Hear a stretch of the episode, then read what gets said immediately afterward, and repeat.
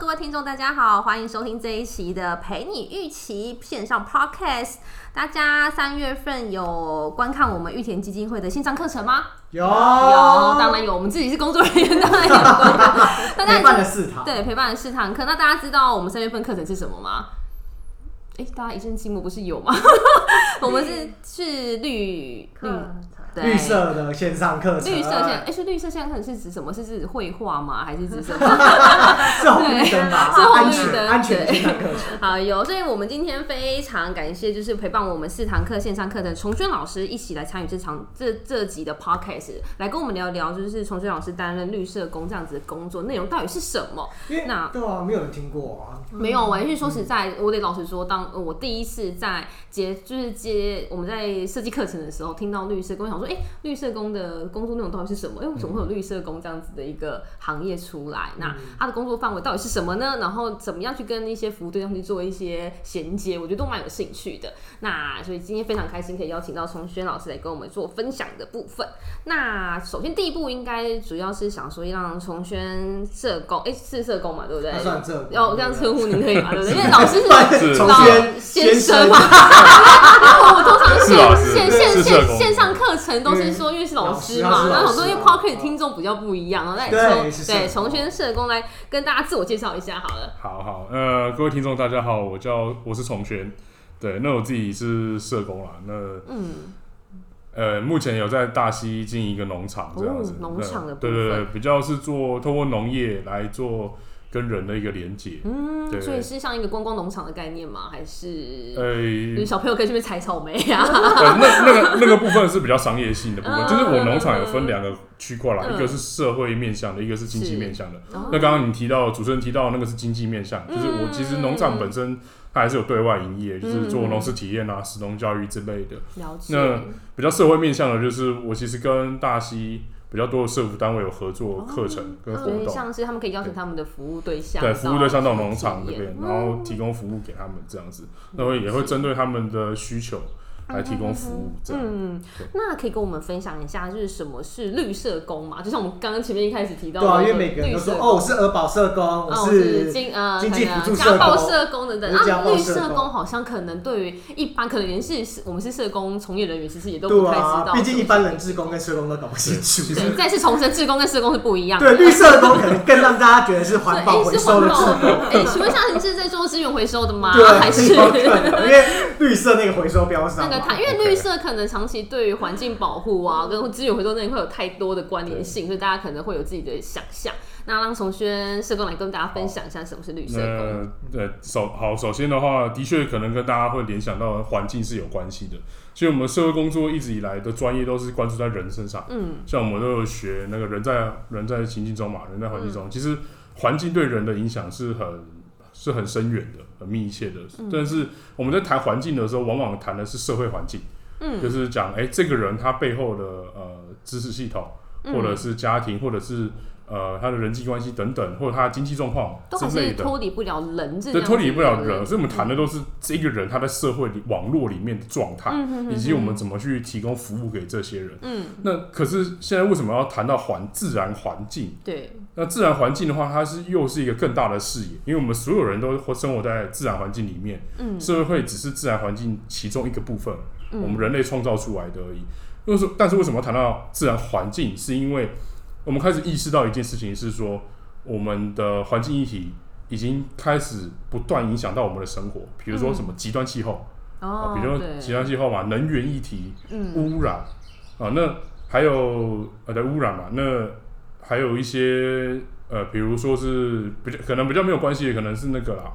还有一个是粮食议题，嗯，可是很多都像大自然粮食反安全扑的这样子做，对对对，就这这些议题其实都在不断影响我们的服务的个案，嗯就好像我们去家访的时候，我们我们会会去了解这个家庭环境，但是我们不一定能够去了解说，呃，比如这个这个家庭的孩子的小孩的营养状况。嗯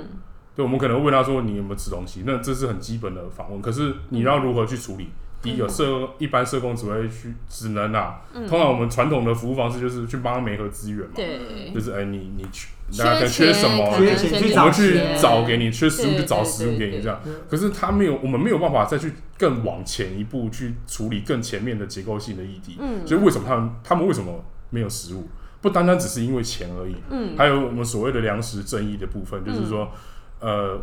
其实我比较喜欢是从人权的角度出发。是那其实像食物权啊、水权啊，这些都是我们人生生而身为人的一个生存的权利。嗯嗯嗯，那可是它会因为这个社会的结构，而导致它在分配上有困难。嗯哼哼，对我觉得那个有时候是分配的问题，就是不单单只是金钱啊。嗯嗯，对，所以我觉得绿色社会工作它的切入的角度又更大，就是从环境谈人人与自然相互影响的一个、嗯嗯一个问题，然后我们试着去解决它。那其实这部分有分两个两块，一块是做灾难的，嗯呃就是大家比较可能台湾就有不少社工在做这一块嗯做灾难的，因为嗯台湾有发生过呃地九二震一嗯，它天八灾八的风灾话之类的，八八风那灾那一块是属于灾难。那另外一块就是我现在在做的是有点偏预防减灾这个面向的，就是哦说有点预防性的，我去谈粮食正义、是食物安全这类的东西，然后来呃提供一些服务，嗯然后试着把它跟第一线社工在做的事情结合在一起，这样子。嗯哼对，简单讲是这样。啊那为什么取做绿色社会工作？这个是呃国外来的一个一个论述啦，哦就是英国杜伦大学的一位教授哦雷娜，他提最早他就是讲 green social work，、哼那我嗯只是单纯直直译，直译就是直译就变成是绿色社会工因作这为 green 样子。真的可能包对含议题想讲的东西有很多嘛，对对对对，对对只是对只是刚刚提到的绿这个东西在，不只是在台湾哦，在其他国家也会有出现跟环境议题，好像就是环境保护，都差不多对，还有政党就是，哦哦哦，对不对？你绿政党你也会联想到政党嘛？对对那对嗯可是雷娜她还是蛮坚持说用绿色绿这色个工东西，作因为对，因为本身绿这个意思，它就包含整个我们大自然的环境，嗯嗯嗯嗯嗯没有一个词在可以再超越它了。嗯对，了解。所以其实我们平常一般大家想呃常听见跟能够理解的社工，其实都是针对服务对象去解决他的一些需求跟问题的是部分。但从轩这样子的绿社工，其实比较多是从大议题的方向去前端去解决，去这样预防这样事情的发生，所以它的。面向是更广的，但我们其实蛮好奇的，因为其实，在我们，因为其实我们现在现场都是社工背景出身的嘛，其实，在呃求学过程当中，好像并没有学校教到绿社工这样子的议题。那不知道为什么纯粹社工会突然接触到，就是比如说是在实习过程当中，还是工作的的跟服务对象的相处过程当中，让你觉得说，哎、绿社工这个这个领域是你会想要投身进去的？因为我们选实习的时候说，哦，我要我要医务，我要医务，然后我要核保，那边讲讲但好讲，像从来没有听过绿社工，但我们现在从业可能已经十几年情况之下，也都没有，对，感觉在班上突然间有一个举出来说，我 green social work，我就想说， 哦对你人蛮有我跟格你调的讲，说不 定那老你也师觉得老，说不定老师都还不知道说，那我要帮你填哪个单位对？老师说，哎，立功 下，对啊，那我跟同学同学跟我们分享看看，所以对，对，简单的分析，好，因为绿色绿色工其实在国外也也是兴起没有很久，嗯可能这这就是二十年二十年内的一个事情而已，十几二十年之间而已。那台湾的话，在谈的人就更少，甚至有一些老师都没有提过嗯绿色社会工作是什么，那更不要讲说一般呃的社工，他们嗯大概也没有什么机会嗯，了解这个部分。那那为什么我会投入到这里面？其实跟我生命经验有关啦。我在大学的时候，因为就一些创伤的关系，嗯所以呃，反正机缘巧合之下，我我跑去登山。哦，所以其实有一段时间是在大自然里面做被疗环愈。绕着那种感觉。对，其实其实那是在一个自我复原的一个过程。嗯然后我后来就在思考说，诶，我有点想要从事这个，因为我如果能够自我自我帮助的话，嗯那我能不能也用这样的一个方式去帮助别人？嗯，因为毕竟是社工嘛，嗯所以想嗯在思考有没有什么领域是跟这方面大自然跟或大自环然境相关的相，关的，而且后来找一找，发现台湾好像没有哦相真 的，因为真的相对符合相的， 对，因为相对符合的就是只有那绿色个生态社区，我不哦知道你们有九二一像那个对淘米嘛，对不对？哦对？啊它是因生态社为区那一天灾种过后重建之后成立出所以来的，我本来想要去走那一条路，可是嗯后来觉得，就当不断去了解的时候，就发现，哎，那不是我想要跟的，你的的我就想象跟对，目的跟我那个不一真的样玩，不是那么契合，嗯，所以后来就只好去找文献。嗯啊你中文的找不到，国内没有，就只好去找国外国外的，因为毕竟是从国外开始的这样子一个。那我一开始还找的是 envir- environmental social work 环境社会工作，嗯嗯后来才从环境社会工作再去找到 green social work。哦，对，所以它其实是有一个对我来讲是有一个脉络在的啦。嗯，对对对对。所以从军社工是台湾第一位绿色哎、工吗，不是我不可是以不讲是，哎、没有没有不是第一位，还是说可以讲第二位，就是谦虚不能讲第一位的时候。没有我应该、呃如果我讲第二位，严格说起来第三位，因为其实我后来我后来在查文献的时候，我哦发现、呃，暨南大学的黄燕仪教授，嗯他其实他其实有一年到做访问学者，是到英国就是向那位呃 Lena Dominic 教授嗯学习一个月，在那边学习一个月，哦跟他学历是社会工作，所以他回来台湾之后有发期刊，有发文献。哦，了解。对对对对对，但是所以我我我应该只能算第三嗯个。啊，第二位，他应该他应第该二比我位，先，他真的比我先。按年份来讲，他比 我先。那第一位，第二年位。资前面好，那我们以后记得就是邀请重去的时候，我们就说欢迎国内第三对，个人家说国内绿色工先驱，先驱驱，先因为第驱。三个算对，先先 驱驱嘛。先驱，对他不对是创始者，叫先驱，台湾 我们要很厉害的那方式。对，但绿社工这个部分真的，那所以目前有就是伙伴们跟重学老师，呃跟重学社工这边一起在大溪这个地方一起从事这样工作吗？呃还是目前是你自己目目独前自目奋前斗这样？哦大概还是我独自奋斗。不过不过，因为我觉得这几年我有开始向外，就是我其实，在大溪累积五年五六年左右的时间了。嗯那后来我开始这一两年把尝试再把自己的经验开始往对外跟大家分享。嗯所以其实我我有感觉说，有越来越多社工一线的社工开始关注这个部分，绿色社会工作。嗯嗯嗯嗯嗯像我哎、我我可以工商一下，上 来透露啊就我我其实四月有办讲座啦，哦哦，四月的时候有办讲座，然后呃，其实有蛮多人来报名，就他们都想要了解说这个东西在在做什么。嗯嗯嗯，对对嗯了解，对，其实其实有兴趣的都到时候可以把重庆社工的那些讲座可以分享给大 家。对，我们毕竟都是社工对对对的对同业人员嘛，我会在毕竟四月这样前上架这台这几个，对，对，已然经后过了，那也过了，根本没工商。过过了没有工上讲，他说：“哎，你都已经过了，还在那边。”对啊，对但是对，所以其实这样，其实当听众们可以就是首先先了解一下律师工的这些工作内容是什么。森龙应该也比较了解到律师工是什么了吧？嗯对律师工有兴趣吗？没有没有错没有，我看，因为我觉得可以跟我们的，比如说未来的一些工作内容去做一些，就是可以一起结合在一起的部分。而且他预防走的好前面哦，是时代的尖端。它是它是针对环境这件事情去做预防，嗯对而且不是不针对问题产生去做预防，是针对环境这件事情去做预防的动作了。对哦，对而且不是后来的弥补性，嗯，是先做到谈论到对工作的，比如说哎、某一个族群他工作失业了，其实他可能也跟环境有关系啊。可能因为天气灾，候变可能迁啊天灾了，对没有办法。对，或 就是意思就是说，它其实是在这样的一个环境变化里面是很脆弱的，嗯，它没有任何抵抗的能力。因为嗯一般人可以说，呃，我就是我有钱，可我可以迁移到别的地方去，嗯，可是他们基本上是没有的。嗯，对对对嗯，对啊，嗯嘿所以我想说等楚先生跟我讲完他的 话，对，因为对啊赚钱跟初次见面的网友很像对对，其实对老师，我也我也是蛮努力在呃在这个领域在思考，是说一线社工如何跟这个东西、这个理论做接轨，嗯然后去发展一些新兴的实务因工为作避方免式，太虚那个新的啊太学术、太对对对太对太就虚是幻反而没这有样。办法跟现实生活去做一个连接的时候，对对对就是对人让人家不知道在就学习到这个理哦论，那我怎么可以去推广，能做些什么？嗯对嗯对没有所以其实我我其实这一两年做了蛮多一些新的方案啦，嗯然后就跟不同社服单位合作，然后试着把它绿色社会工作的脉络能够在在实务工作里面呈现，这样嗯，了解。所以其实很多单位如果对这一块的议题有兴趣的话，每或许每个单位有一些教育训练坊的课程的时候，也可以邀请从业社工去单位去做分享，或许可以跟自己的嗯基地、跟自己的单位有一些方案上面的一些合作内容。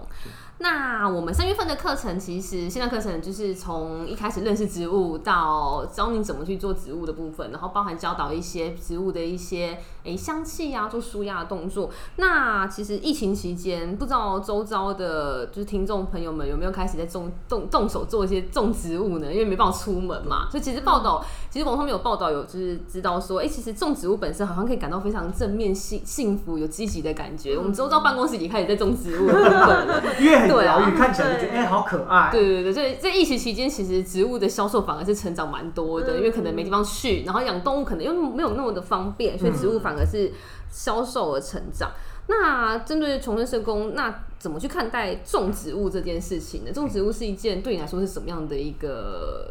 嗯呃内容？就是种植物对你来说是代表是什么样的一个感觉呢？呃，其实种植物跟养宠物有一个最大的不同是，嗯，因为植物不会讲话嘛，对，所以那我其实去你猜测它的状况，或是所以其实对我们我们会去学习很多方法来了解植物的状特性况状态。嗯嗯嗯对不对？就是哎、你发现它垂叶子垂下来啦，嗯啊你要怎么处理这样子？或者哎、你发现它身上有虫，那你要怎么处理这样？对那其实我觉得从精神层面来讲，你照顾植物某方面来讲，你是在跟自我对话。嗯嗯，对你，你其实我们是，我们我自己是觉得比较，我会把重点放在人身上，就是说，嗯你是透过植物来跟自己的内在做对话，而不是如单纯在那边学习怎么照顾植物。嗯，嗯，你如果懂得怎么照顾植物，其实你也在照顾你自照顾己。自己了，我可以把植物养好，我也可以把自己对养好。对，亲自想要痛哭流涕，对对对，其实其实我我我个人的感受 是，有一种感关性注的点这感其觉是实在把这自边己啦很像投射在植物身对上。没错没错我发觉植物生病了，那我是不是去照顾植物的过程当中，也可以是对去察觉自己生病了，去照顾自己？嗯那种感觉就很像说你平常最近都没有照顾到它，也没有浇水，嗯，其实也反映着你的生活很忙，没嗯，办法好好的照顾自就可能己。连自己的生活都已经被工作啊，被什么事情去嗯做切割动作，反正没有办法照顾自己，没办法照顾植物。对，而且还有一个很重要的是，它可以倾听，请听，它可以植物是可以，它是它不会讲话嘛，哦这某方面来讲，其实你你当当你你心在事照可以顾跟它它的时候，说是你可以跟它讲，哦对。但动物也可以，但动物其实有时候，呃，它毕竟毕竟它控制的可能没有那么的，它因没有那为么手控可，能有可能真的住在比如说像高楼大厦啊，可能对或是你租屋的啊，就没办法养宠物这件事情。可是植物总是可以的。对对哦，偶尔是你想讲，宠物不想听， 对，它宠物甩头就走，然后一直叫，一直挣脱，这样对啊就抓着它的时候，然后猫就打你的脸，就很难过。说呃我今天怎么了？上班好不顺利，我跟那就一个猫爪把你敲过对，去。对对所以可能植物上面有呃不，动物上面可能有不同的个性，然后可能会因为环境也做限制，但植物其实相对来讲，它的就近性会比较高没错一点，然后也可以对它诉说，对，所以那、植物会因为。跟它讲话，比如说跟它一起讲就是心事，它会变枯萎之类的嘛。你说像乐色讲不好的，它越 听也越越那对个。是跟我一样是 有是有这方面的研究，但基本上你不要刻意辱骂它，嗯不要就是好像在攻击它的话，其实应该是不太会，嗯它反而会在帮你一起平衡这个能负面的能就量。跟树洞很像，就是你在跟树洞讲话这样。对对对对对对，，你如果单纯分享那个应该那个不太会啦，嗯不太会说听一听就枯萎这样。嗯或是不要这边边分享说这边那个喜欢我不喜 欢我，然后叶子要这样拔掉，拿到一个月之后，我只剩下筋而已，没有东西可以对对对对对那就不太好或者是面试说这间要上不 上，要上不上，叶子会拔掉。但得说，因为经过三月份心脏可能之后，其实我就是家里面本来就一棵发财树的部分，后来会入手其他植物。那每天其实下班回去，虽然你就是已经很晚回去，但还是会想说，哎、去跟它浇浇花，看它身上有没有虫啊。上次有一只毛毛虫，我还把它夹掉，这样怕它吃了我的叶子之类的。 所以其实过程当中，我觉得有可能你平常回到家，可能是没有办法好好放松自己的，可能会想一些工作上面事情。可是透过这过程当中，其实你忘去那边，你总不会夹毛毛虫出来在想工作的事情吧？就会做一个分全析心，全意就在那对不颗对对啊，对啊，那如果好了，那从客观就是比较科学、嗯呃学术的角度来看的话，其实你在照顾的时候，在照顾植物的时候也是有、嗯呃一些帮助。比如说我们会讲最常讲的是注意力恢复理论，嗯嗯，就是其实我们在办公室或在工作里面久了之后，你会我们会渐渐发现是你注意力没有办法集中，嗯，你你会很倦怠，嗯哦属于那个无法恢复的状好态像。弹性疲乏的对对状态对，你啊嘛其实因为你在这个社会环境里面，你没有呃太多自然物的东西啦，嗯所以其实你在照顾植物的过程里面，也是在让你的注意力能够恢复，因为等于是你开始透过植物这个媒介嗯放、放松你的身心，嗯，对对对，你其实你注意力会开始慢慢的恢复，所以然后可以你就更有能量回到工作。跟他只就是工作累的时候跟植物讲讲话，回来植物自愈力就会提升，这 样。对，然后哦，那个督导真的是人家 对啊，那根据研究的话，其实在身体方面的话，也是有呃降血压、预防肥胖、哦增加活 力的一些。哦你是说就是跟着植物讲话可以预不防 是，？我觉得瞬间被打脸的感觉啊， 呃，就没是有好像没有，就是哦有时我看一下我候们你右手边因这为一因为你位，会不断的动了， 那那我你如就果照顾多一点，其实你是不断的在在劳动，那可能要有个花可园。能是要花园，花园会好一点是跟啊农场之类的哦，不然我对就对可对以拍我自己种植物一个月前，种植物半年后一样然后胖你，就会边吃点心边跟你植物聊 天，就没有什应该么是要效务果。农的状态之下才对对会变对比较对，瘦可能他就是对于自己的身心状况都可以做个调试的对动作。但是调试很重要哦。对，好有。那其实我们前面一直提到说，我们现在三月份有办一项线上课程嘛，大家如果还没有看我们线上课程的话，欢迎做就是去我们的脸书去看回放的部分。那其实线上课程我们一直都在想说，因为我们服务对象目前是针对 I U 部分，那线上课程其实也是希望说 I U 在面对治疗这件事情的情呃，除了身体上面。针对医生的指导，然后进行积极做治疗之外，在心理这一块，其实也可以希望可以培养第二兴趣的部分。那其实我们看到网络上面有查到有一些，比如说像英国，它有一个专门是针对癌友。他因为其实本身是一个园艺师，但他离癌之后，发觉其实癌友面对治疗这件事情，需要一个空间让他的身心去做一个放松的动作。其实放松之后，身体放松之后，其实对于治疗来讲是比较比较有正向的一个影响的部分。那台湾的医院其实也蛮多，不论是办一些园艺治疗课程啊，或是像一些真的有一些空间可以让癌友去做一个放松的动作。其实我们都是希望说，癌友除了面对治疗之外，在心理上面都可以做一些放松的部分。那在这今天的节目当中啊，想说请从轩师凤这边跟大家分享一下，就是如何去针对种植物这边去培养第二个兴趣，就是变成把养呃种植物变成第二兴趣这个部分。那种植物部分是不是要种一些？因为我们课程当中有教过，比如说一些闻起来很香的，可以让自己放松的。我总不会想要种鱼腥草吧？ 就是因为因为闻就是身体状况更糟糕这样 子。心情太有没差，有？比如说可以种植哪样的植物？哎、形状看起来很可爱，可以放松，或者是闻起来觉得很香，可以放松身心的状况，嗯可以跟大家做分享，对大家可以去做哎、入手，然后如何嗯去养它这样对子。，香草其实是大家最喜欢、呃最想要种植的一种植物啦，因为主要是它会带，它会有香气。对对，那其实我们在我们会讲说，其实嗅觉就是香气的部分，味道啦，味道会连接到一个人的记忆，嗯，对记忆的部分。那其实我们在闻这些香草的时候，它有些芳香，我们讲芳香的一些分子，那它会呃这些味道会传递到我们大脑里面，然后会大脑有一个区域是杏仁核嘛，嗯，它是比较掌掌管情绪情绪上的面那个区块。那这个香草里面，呃，香草里面它的里面会有精油，对嗯，精油的一些物质。那你在摸的时候，它会挥发嘛？对哦，挥发到，只是它比较没有那么浓，没有办法像就是精你没办法。油一样，对你或者解不是释萃取厕所出来芳的香，剂什么那的，个那个太化学但了，但它对，但它还是会有味道。对那这对是那是为什么闻香草会有疗愈感？是因为其实那些精油会会刺激你的那个杏仁核，嗯然后它会分泌脑内啡，你会会让你分泌脑内啡，嗯，因为精油会促进你大脑分泌脑内啡这样子，就就然后你就会感觉比较放稳松，放松，比较稳定。所以其实有有人会有人甚至会说你在病房里面放一些香草植物会降低你的疼痛感。那我有个问题，那会有就是比如说植物啊，我英文之后会引发就是负面情绪的吗？就比如说、如果你真的不喜欢啊啊，对悲伤的情绪之类真的，的不喜欢。真的不喜欢吗？有可能，有可能，因为它不就是正向跟负向的嘛？会不会有可能呃闻到什么植物之后？通常会那种负向情情况，主要是它联想到负面的记忆，就味道会影影响，会连接到记忆，哦所以有可能呃，比如说你你跟就是你的创伤是跟味道有关的话，嗯有可能真的会让你联想到那个负面的记忆。嗯可是那是一个机会，就是呃，我们如果真的要处理这段创伤的时候是，呃，你就是要把它有点是重现嘛，嗯然后再再去针对它去做处理，这样。嗯可那个就比较牵涉到专业的一个专业范畴了的嗯啦。部分。对，那那如果针对比如说常常见的一些香草植物，哪些东西、哪些植物类型可以推荐？目前在抽、嗯我就是比听较好入听众我朋友会入门，入门嘛说，像有迷呃迷迭香吗？还是什么？对，OK 比较，啊然后常闻的心情会稍微降一点。好，我们先就单就呃味道来讲的话，嗯我是有呃有列举一些香草，我觉得大家可以去买买来试试看啊。一个是柠檬香蜂草，哦柠檬香蜂草，对柠檬对，香蜂草，香蜂草、对，然后迷迭香，迷迭香、柠檬马鞭草、柠檬马鞭草、薰衣草，薰衣草。然后薄荷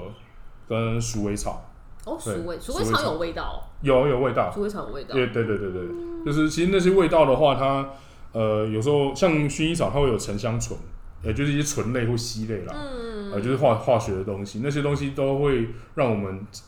呃产生一些愉悦的感觉。对对嗯，对，了解。所以其实像这些叶子，其实这这些植物们放在那边，然后手去拨动它，就会有对香气，可以让自己身心放松。那人家不是说精油就是点点柑橘类的也可以吗？啊，点可柑是橘柑橘类我不能种橘子在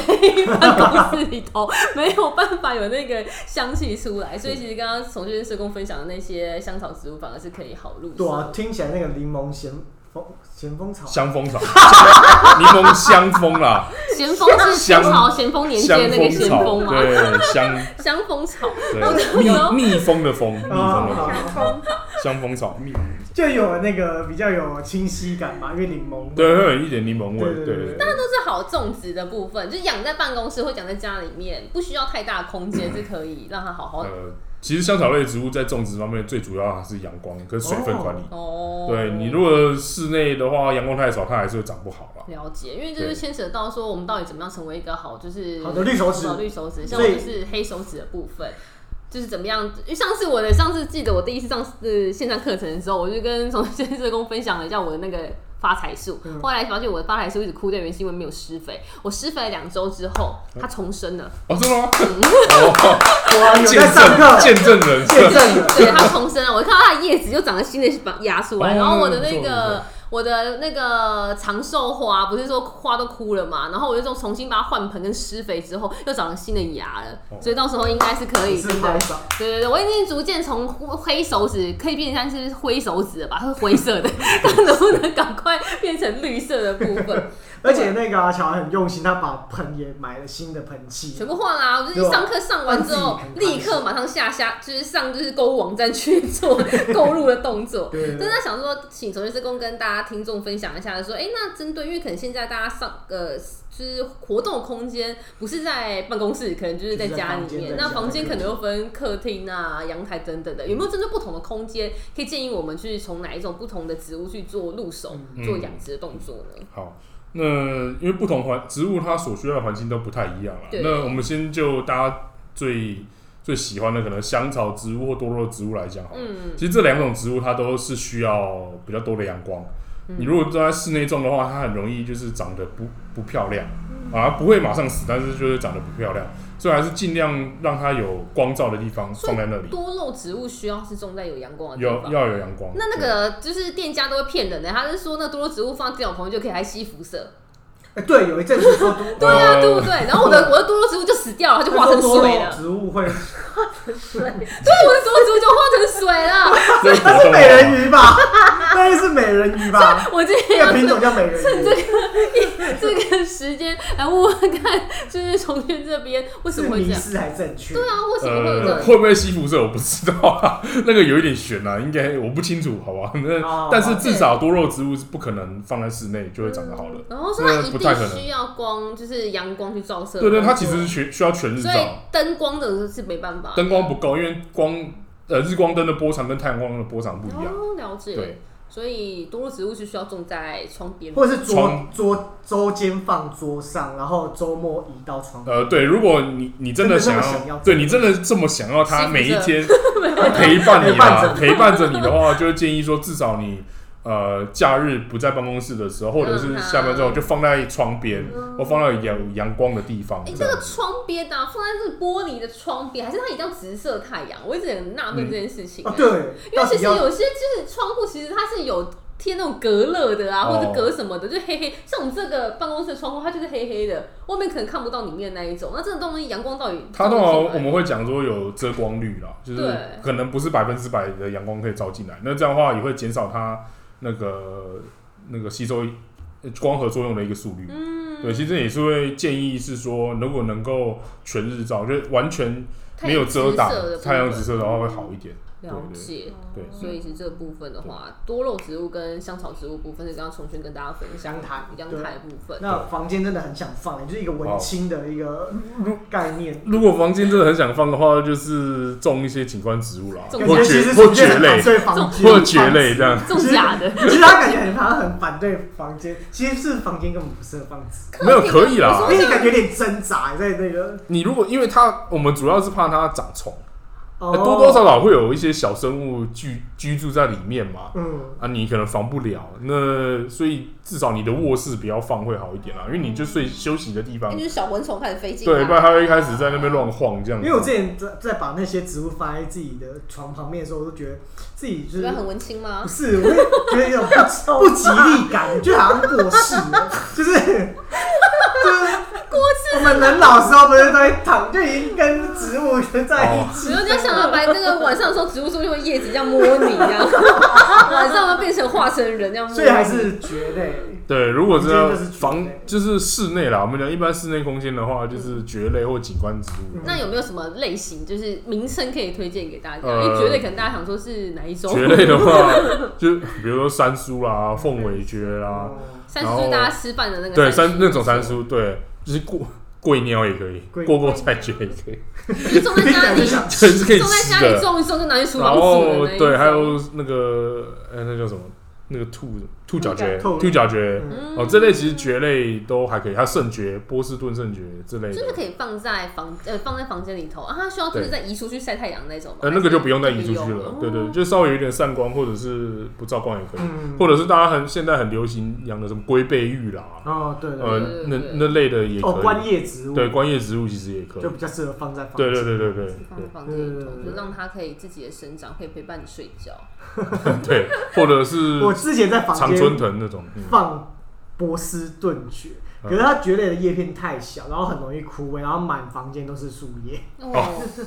啊，就是要一直扫的扫的那一种。所以我还不如觉得养观叶植物，因为那个哎，我发现你养了很多植物哎很，大片，那你养了很多植对我物养了哎很，多植物，嗯，那有顺利成活吗？现在目前都还活着。嗯，对对对没有长虫子。但是那个我讲的那个波士顿蕨，它后来就一直掉叶子，就莫名其妙就枯萎就死掉了。对啊，那这时候是说可能跟湿度有关吧。湿度，因为像前面刚刚分享到说不同的植物嘛，那现在下一步就是说我知道这些植物我要开始养了，嗯那我要怎么知道说我要什么时候浇水，我要什么时候啊换盆，我什么时候要那个因嗯为施肥，要怎么样看它的状况，我连浇水都不知道。我不是说上次课程的时候我插手说指啊，我要就是手指头摸那个土，发觉它干的我就去浇水，然后我就被我就是被就是嫌弃说这样是不对的方法，所以光浇水这件事也是一个学问。那请重新跟大家分享一好，下。那那我们先想一个情境，就是假设你今天到先到花市嘛，嗯，对嗯哦，或者到园艺店去逛，然后你就发现，哎，有一盆植物你很喜欢，就是它了，好，就是它了，那我们就把它带回去，对不对？嗯，那你再带回，其实在，在那个地方再带回去之前啦，你大概先看一下它的盆底，嗯，你看它的，把它就稍微拿起来看它的底下，盆子底下那边有没有根冒出来。嗯，如果有根冒出来的话，我会建议你再去再先不要走，你就先再去买一个漂亮的盆子，大一点哦的吧，大一点、大一点的、大一点然后买一些土，嗯，然后带回家换。因为它可能就是它家太小因为了，它家太小，所以它的根就跑出来了。对对对，所以要那个情境的话，就是要换。就是在购入的第一步的部分，先看看它的的根对，长太多出来，代表它的家太小，需要帮它搬家。对，没错没错。那再来是说，呃，我们会讲怎么浇水哈。嗯那浇水的话，呃，房间都会跟你，就通常大多数人都会问说，啊，几天浇一次，几天浇一次啊，老板会跟你讲几天浇一次。那其实我觉得那个没有那么科学，因为嗯因为可能每一下雨的天气跟对前天天气不太一样对对对搞不好像昨天下雨，然后今天好热哦。对就对对这样需要录音浇水的天吗气，对，好。那其实我们在浇水的时候有一个科比较科学的方式，就是称重量。对，呃，称重量对，呃，怎么称呢？就是你买回来之后先泡水，嗯，盆子泡水啊，不要淹过它的叶子，大概就是盆子的然后三分之一。整只整个是水肿肿啊，水草吧，它会当溺水草了吧？对，不要当土水都草。还浮起来的那对对对， 种。你就是淹盆子的三分之一的高度， OK，就让然后它吸饱饱的感觉。对你让它吸饱，吸饱大概是泡十分钟，嗯，啊、泡十分钟之后十到二十分钟了，那你再拿起来称重量，等水稍微沥干之后称重量，嗯哦，那那个值就是最大值，嗯哦，最大的值，那通用在多肉植物上嘛，因为多肉植物其实不太用多肉浇水多肉植物就不用用了，就就不只用是平了，常是需要浇水的植物。因为我记得同学上次在那个线上课程说，多肉植物是最适合对，你大不家管它的，千千万万不要拿多肉植物去对称重对，的。不鸟它反而养的比较我怕好。哦大家就是听这个广播节目，然后就想说好，我会把多肉植物拿去称 水，然后它不用不就用它就会化成水了，跟我的一样。对，多肉植物其实不太需要这么长 浇对，水所以啊。现在说的是一般的需要浇水的一些观叶植物或是一些香草呃，。香草植物也是这样子。那好，你有最大值之后，你再放哦，你就不要这之间就不要再浇水喽。嗯直到什么时候要要看，就是你发现它的叶子开始垂下来了，茎跟叶子开始垂下来，哦那它是垂下来之就是连连的状态开始有一点枯，哎、不是枯萎，就是有点、呃、啊垂头丧垂头气丧气，对对对，没有你精神的意思。你感觉它没有没有精神你那，一个是干掉了吧？对，没有没有精神之后呢，你再去称量它的重量，嗯你就可以得到一个最最轻最低值。哦那之后呢，你就是抓大概七八成的位置，假设最低值是一百，最高是两百、嗯那你大概就是要维持它的重量在一百七左右。嗯哦，那那样的话，就是我们讲它的湿度可能是刚刚好的一个状态所。以我浇水要就是拿就是秤在那边，然后这边直接加加就通常前面一两个月啊，我会建议是这样，是因为你不熟悉，大概知道说加多少就知主道。要是因为我们会为什么很常养死，是因为我们累积经验的速度不，呃，累累积经验不我还够没多，累积经验，你它还就 没有死掉了。对你还没有累积好，你就你就死掉，然后你就很挫折，嗯在那个短时间之内就。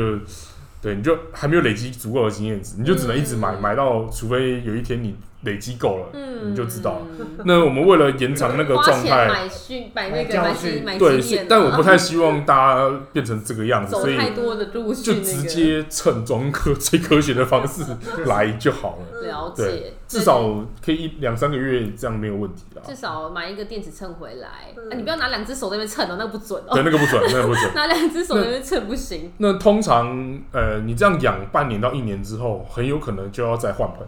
如果真的被你照顾得很好的话，嗯你就会发现它的根又要开始冒，越又长冒越大又长出来了。所以通常就是看底下的那个，就是根的部分有没有长出来状况，对，就是或者是说你就固定一年换一次，哦，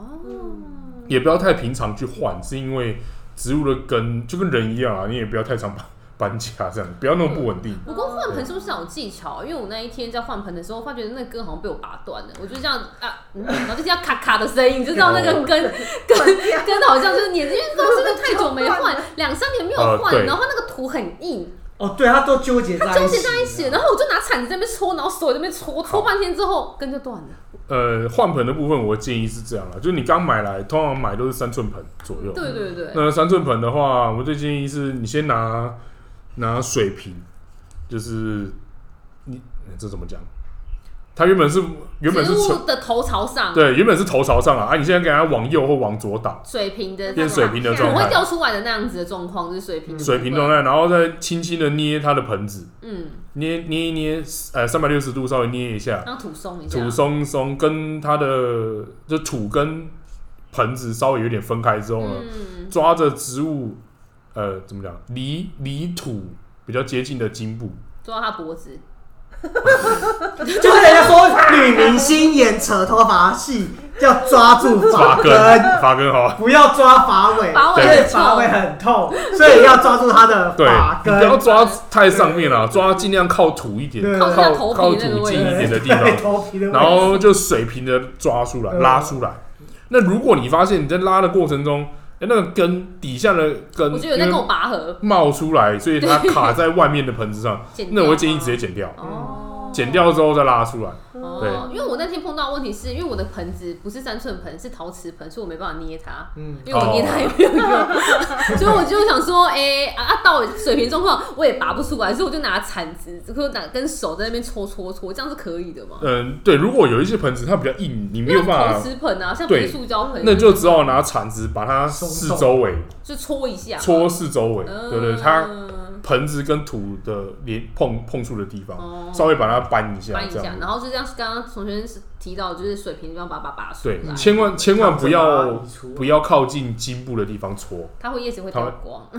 呃，不是，我是知道它根系我知道那会个根系会受对损。搓的部旁分边你搓，我们搓四这个样子角落那样就，是像那个刮旁边的东西一样，对都要呃切嗯对旁边的那个角度下对，去没错没错没错。所以应该是换，所以换盆通常刚刚同学提到，就是说一年大概一年左右就可以换盆，它盆子越换越大，不是越换不是盘子不能买一样的嘛，要越越换越大。最好是越换越越大，换就是它越大嗯越长越茂盛啊。啊，如果长到一个程度之后，你你不想再换也可以，就让它固定住，就让它固定就住在那个位，因为其不实想让它太大。植物这个植物是有呃任何的生命都有极限，嗯，它大到一个程度之后就可能不会再大了。可是之后不换盆，但是要修根，还是要把它拔起来修复，就拔起来把太长的根都剪一剪，哦然后记得修根完之后最好不要马上浇水，等它伤口稍微愈合之后再浇水。哦不然很容易感染。就像我们有伤口之后，不要对对对把对它对弄没错没错是一样的 了解。所以那植物大概就长到几寸的盆之后，差不多就是这样子了嘛，还是就看个人喜好，嗯看个人喜哦看好啊个人喜啦。好因。为锦叶龙可以长到 对啊，因我为想说，就是有些人就越长越大这嗯样。对，就跟动物一样，就是你你给它更大的环境条件、更好的就资源，养它在就长笼子很里大。面，狗就更狗放可能肆就没有办法那个。对，那什么时候需要施肥啊？是开花植物才叫施肥吧？还是种果类的那种才需还要施是肥？观叶植物也要死。呃是这种施肥这种地其实每一种植物都还是要施肥，是因为呃它的容器有限，容量有限嘛，嗯所以你的土一直都是固定的。那它的养分有一天会消耗完，所以我们才需要补肥。哦，了解了。对我们，我们跟我们种在田里面的那个植物不一样，田里面的植物是因为土是无无穷无尽的嘛，对它来讲，，嗯对对对那会一直下雨，会一直有嗯新的肥料进来，所以呃，它它的养分含量一定比你的那个盆子含里面的土还要多。嗯嗯哦，嗯所以我们还是要施肥进去。那至于多久施一次肥，呃，这个比较复杂，要看你用什么肥。有机肥跟化学肥有分。嗯我先讲化化学肥好了。化学肥的话，就是你看它包装，通常他们都会写呃使用方式，你照着它的使用方式就好了。嗯可能比如说多它可久，能然后几池这样，对对对对然后自己浇它最好是不要太，就是按照它那个量，嗯太多也不行，嗯太多会咸死这样子。那如果是有机肥的话，呃，就看它分解的速度。哦，因为它那个一颗一颗的嘛，那就等它完全不见之后，再再所放以施弃肥的。是放在上面就可以了。但是我家的好好容易不见，好容易被 没你有吃不见，掉了吗真的好容易不会不见哦。还我是买错它了吗？买到 BB 你蛋是买化学 肥对不对？那是长效肥，哦就是它会有分长效跟短效。哦，对，那那种你买的可能就是长 效，买到对， BB 蛋是什么鬼？没有它会分解啦。哦，好慢慢那我再放久一点，我再再对再吸一点。对对对 哦你对干对，嘛想要那么迫不及待帮它施肥？ 是不是？因为上次那个我就说我的有点润润的，然后不就课程就说他可能没有施肥，但我看的时候想说那哎、那一颗一颗都还在啊，但我就不管，呃捡起来我再继续吃掉那正 常换啊。新的， 我就继续撒下去。对对对，正常。啊，你浇水的时候稍微淋在它上面，让它可以哦融淋在化是它不是上对，让它慢慢让它融可以化融化。对，哦，好，那我把那个肥直接埋在土里，因为我换盆都直接把它埋在土里头是可以的吗？呃，我们一般都会讲建议不要太靠近根部，哦，就可埋是可是主要是因为你那个容器就这么小，对啊，你要避开根部也有一点也很难啊也有一点难啊，所以就只能放在上面，就通常就放在上面这样。样子，了对解，啊所以施肥是有诀窍的。或者是说你事先拌在土里面，然后就放一个礼拜，平均哦化，，要放一个礼拜，对不等对一个礼拜之后再哦再所放进去这样。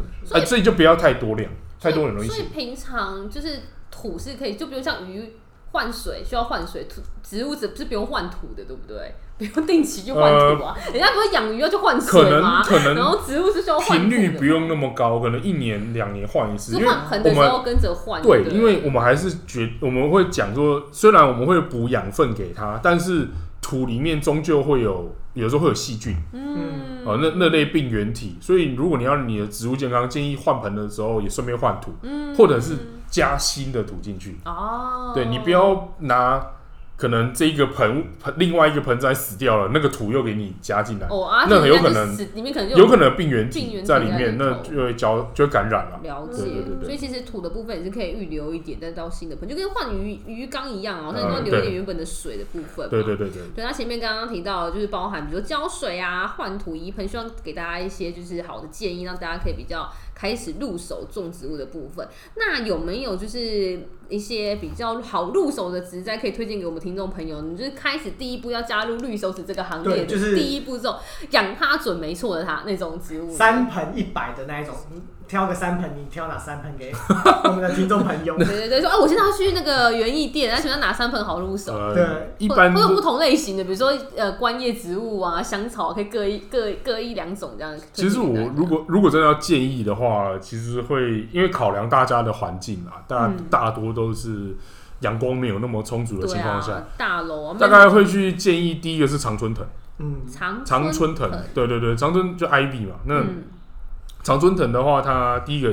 还蛮好看的，然后会爬，那它也算好照顾，那它会爬是不是需要空间啊呢？不用你就让它放着，让它往外爬，往外延伸，所以它会在我阳让台它这自然地边爬就是爬，让它自然打，它就会它就会外外扩这样子，哦也会蛮好看的。是对，然后在第二个大概是黄金葛啊，对黄黄黄金金葛，葛，对黄金葛基本上要要死掉不太容易，嗯对对对，无论无论是水根还是土根啊，真的没有那么容没有那易。么容易。对对对对对，所以第一，其实要相当就是让大家培养自信心嘛，先养一些比较不容易死掉的部分，先入手部，先对入手第一步。对对对对对，那第三种的话会建议蕨类，蕨类蕨类的部哦，分，比如说兔角蕨、哦肾蕨这类东西。嗯那因为蕨类的话，它比较不需要那么多日照啦。嗯，对对对，那只是如果你要种蕨类的话，要稍微注意一下你家的湿度，就你居住的环境。比如说，如果你是住桃园的话，像龙潭跟大溪都还蛮湿的，呃，哦，林口可也能是，呃林呃对林口可能也很适合，基隆可能也很适合。嗯对，就种蕨类，因为它湿度偏高，嗯，对，那那些居住地湿度偏高，这样子，所以你种蕨类大概没有什么问题。对，嗯嗯，所以其实这三种是这这种是比较好入手的部分，对啊。那非常感谢今天琼轩陪伴我们，就是这一集的 podcast 的部分，希望这一集让大家知道什么是绿色工哦，然后也知道在针对植物这件事情要怎么去入手这件事情，然后怎么样去第一步。成为绿手指的加入这个领域部分。那如果针对绿色工这有什么问题的话，有兴趣的部分的话，也可以私讯重轩社工的粉丝专业，对不对叫？什么？对，呃，叫绿社工的实践日志，绿社工的时间日，在脸书上面就可以对在搜寻脸得书到，嗯或者是也可以欢迎到大溪那边的，就是从学社工的，就是农农场嗯农场去，可以去走走看看。对我们未来说不定也可以一个员工旅游去那边走走看看， 哦可以我啊觉得蛮疗愈的。到时候再跟 对总监约时间。对啊，那在节目最后呢，其实我们就是育田基金会这边长期在服务的，就是弱势还有的部分，然后我们提供了就是经济辅助，也提供了营养品的补助。那希望我们可以陪伴爱友在治疗过程当中，能够让他们不用担心经济这这一块，然后也可以稳定做治疗，然后稳定的接就是补充营养。然后我们这边还持续在募集社工，所以如果有听众朋友在找工作的话，可以跟我们做联系的 动作。那节目最后是再次非常感谢从轩陪伴我们这一节节目，那也希望祝福大家在忙碌的生活当中，不论是在求学啊、就业啊等等情况之下，都可以通过种植物这件事情来放松心情、放松自己的身心的部分，然后陪伴植物成长跟陪伴自己成长都是很重要的。那再次感谢从轩，谢谢大家收听，下次见喽。拜拜拜拜拜拜你不孤单。